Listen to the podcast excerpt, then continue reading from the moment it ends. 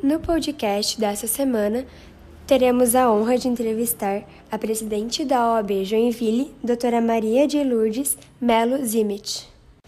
Na opinião da doutora, qual o maior problema no judiciário catarinense? Olha, ao invés de problema, eu prefiro usar o vocábulo desafio. E eu faço sem hierarquizar os desafios do Poder Judiciário catarinense. Eu penso que eles estão afetos ao uso da tecnologia. De um lado, as intercorrências existentes na regularidade do sistema EPROC e as suas dificuldades na migração do ESAGE para o EPROC.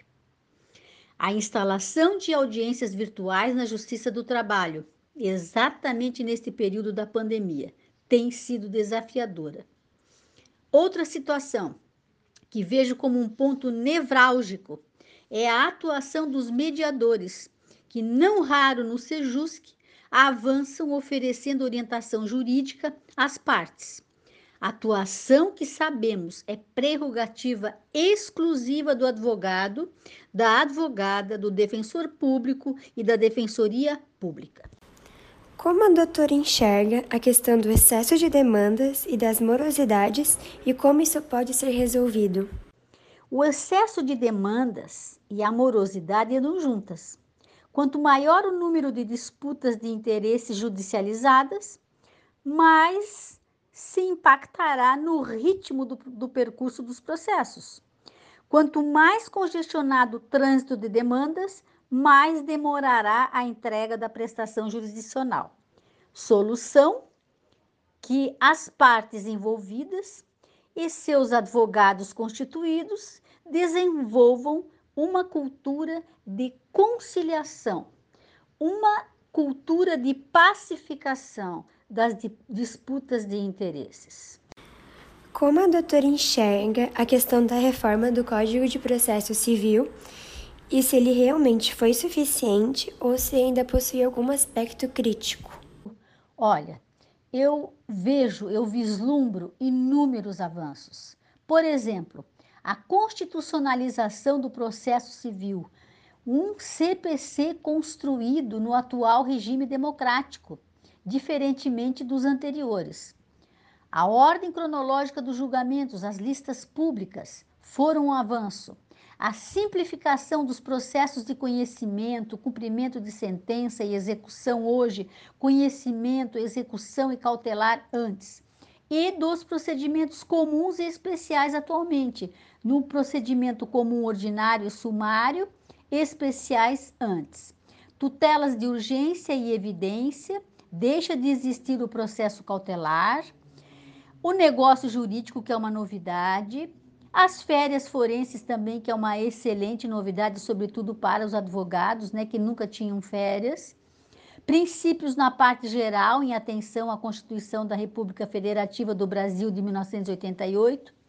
Isto veio simplificar muito o processo e acabou por prever uma cooperação entre os sujeitos, sujeitos do processo, inclusive ou uma cooperação do juiz.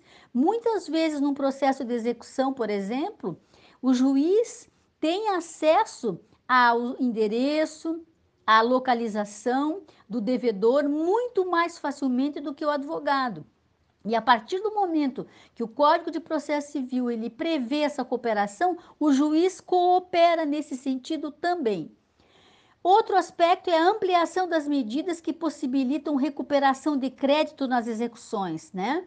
Por exemplo, o Bacenjude, Renajude, Infos, Infoseg, Ciel, arresto não cautelar, apreensão de passaporte, suspensão de CNH e impedimentos de abrir um, uma, uma empresa, por exemplo, com o CNPJ. Então, nesse sentido, eu entendo que houve uma evolução com o novo Código de Processo Civil.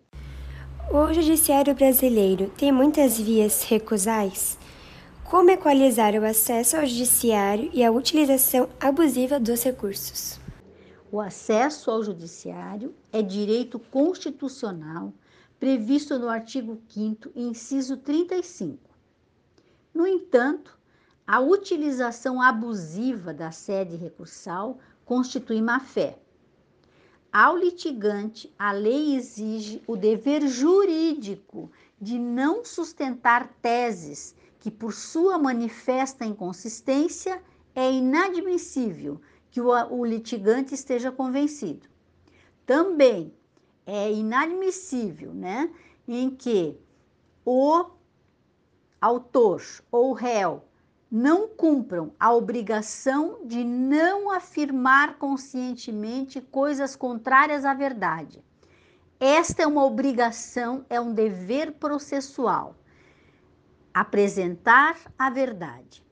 A obrigação de comportar-se perante o juiz e o adversário com lealdade e correção.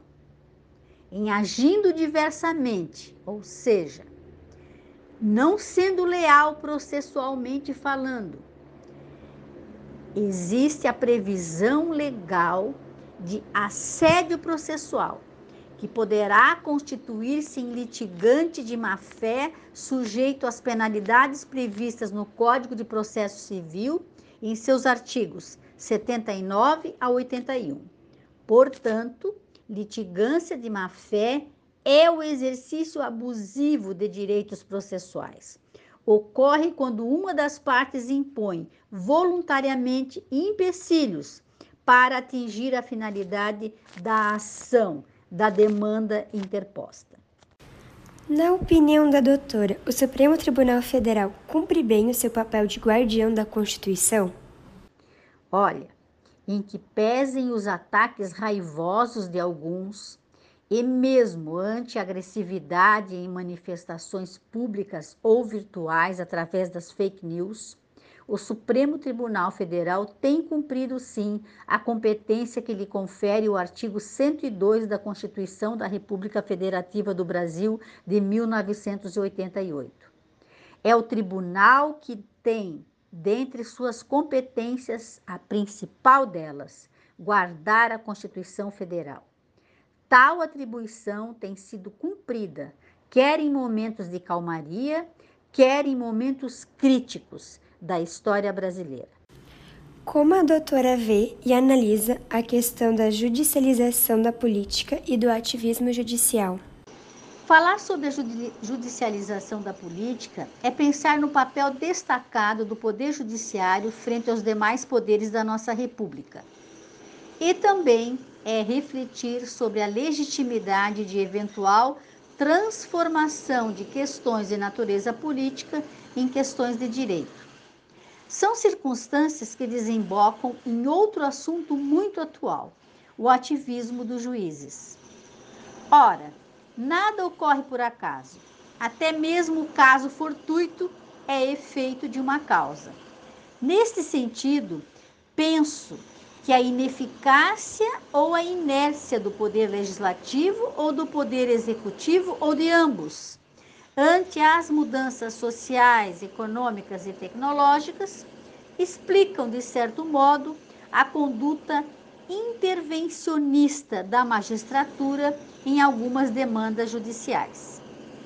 Este é um tema peculiarmente interessante em que poderíamos falar durante horas e horas e ainda assim não o esgotaríamos. Qual a perspectiva do futuro judiciário diante da resolução 4.0 e as novas tecnologias?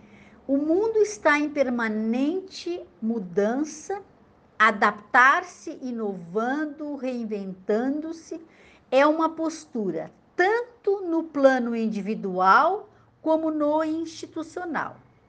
Assim, o Poder Judiciário, na qualidade de gestor público, está atento às novas tecnologias e à sua aplicação para melhor atender os jurisdicionados e os usuários que representam os jurisdicionados, ou seja, os advogados públicos ou advogados privados.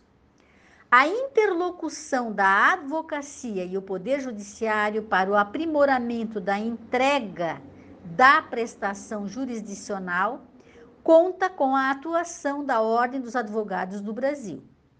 Neste sentido, as duas instituições têm um diálogo permanente para desenhar um futuro harmonizado com a Revolução 4.0, que trouxe mudanças radicais na atividade jurisdicional. Um marco, um verdadeiro divisor de águas, foi a migração dos processos físicos para os sistemas eletrônicos.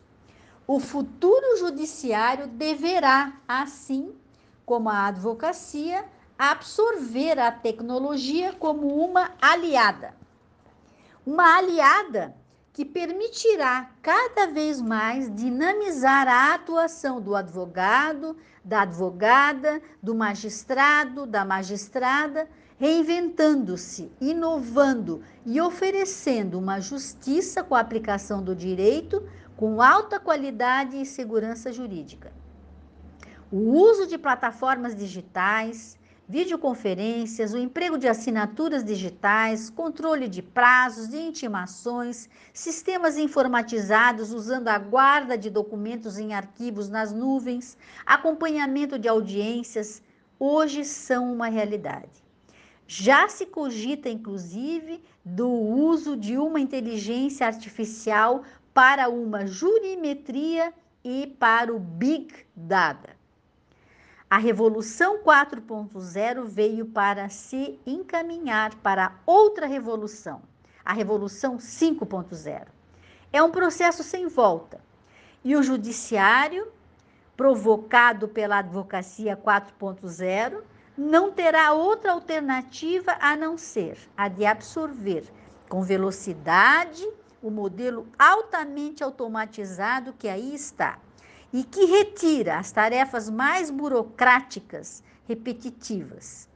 É um novo cenário em que o talento humano se alia à tecnologia, numa junção de potencialidades que, oxalá, considere que as pessoas são e serão sempre o que de melhor há no judiciário e na advocacia. Agradecemos à presidente da OAB, doutora Maria de Lourdes, por ter disponibilizado seu tempo para esta entrevista.